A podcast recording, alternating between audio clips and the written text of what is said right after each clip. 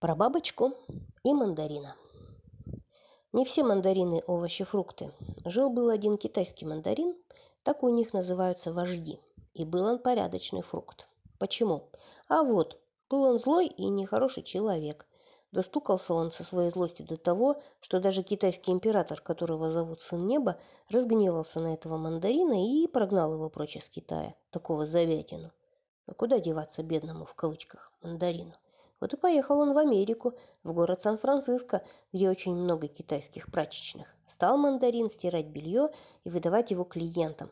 Но злой-то он остался, поэтому редко к нему, злопыхателю, приходили люди сдавать белье. А он еще больше злился, особенно на детей.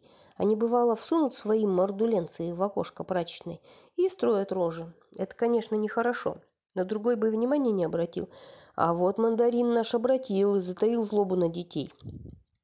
Раз к нему в прачечную залетела красивая бабочка. Цоп поймал мандарин бабочку. «Теперь ты будешь моей рабой!» – завопил мандарин на китайском своем щенячьем языке.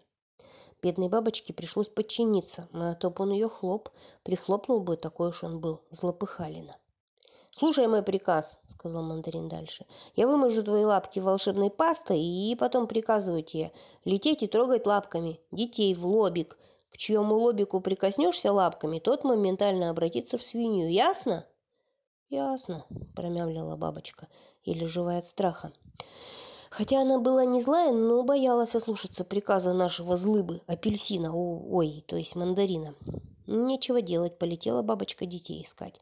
Но лишь только она прилетела на луг зеленый с травушкой-муравушкой шелковой, она и забыла все апельсиновые приказы, ой, мандариновые. Все начисто забыла. Весь день летала, а к вечеру вспомнила, матушки родные, надо ж детям на лобик-то садиться, их в свинью превращать, а то не сдобровать. Ай, прикипает ее, злой овощ мандарин. И тут как раз мальчик идет, сам маленький, а хулиганистый, жуть. Увидел двух девочек, подбежал, одной косу чуть не оторвал, другую как стукнет, а она даже упала, бедная.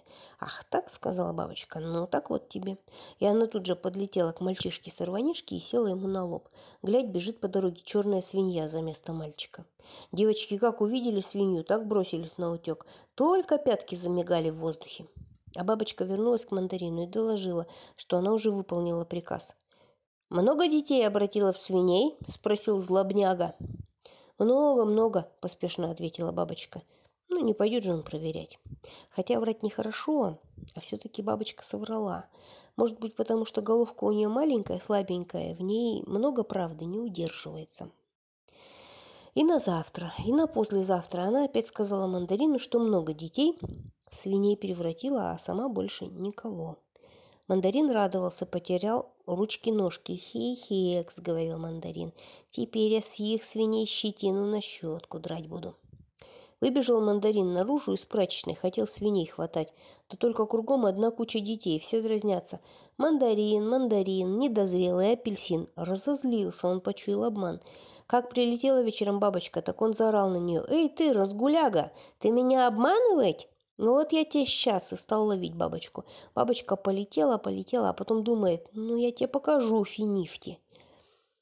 Подлетела прямо к злодырю, отвратительному, да как сядет ему на лоб, хлобысь, и превратился сам мандарин в огромную неопрятную свинью. Приходит клиент, белье забирать из прачечной смотрит, а за прилавком лишь свинья, неопрятный порк. По-английски свинья – это порк.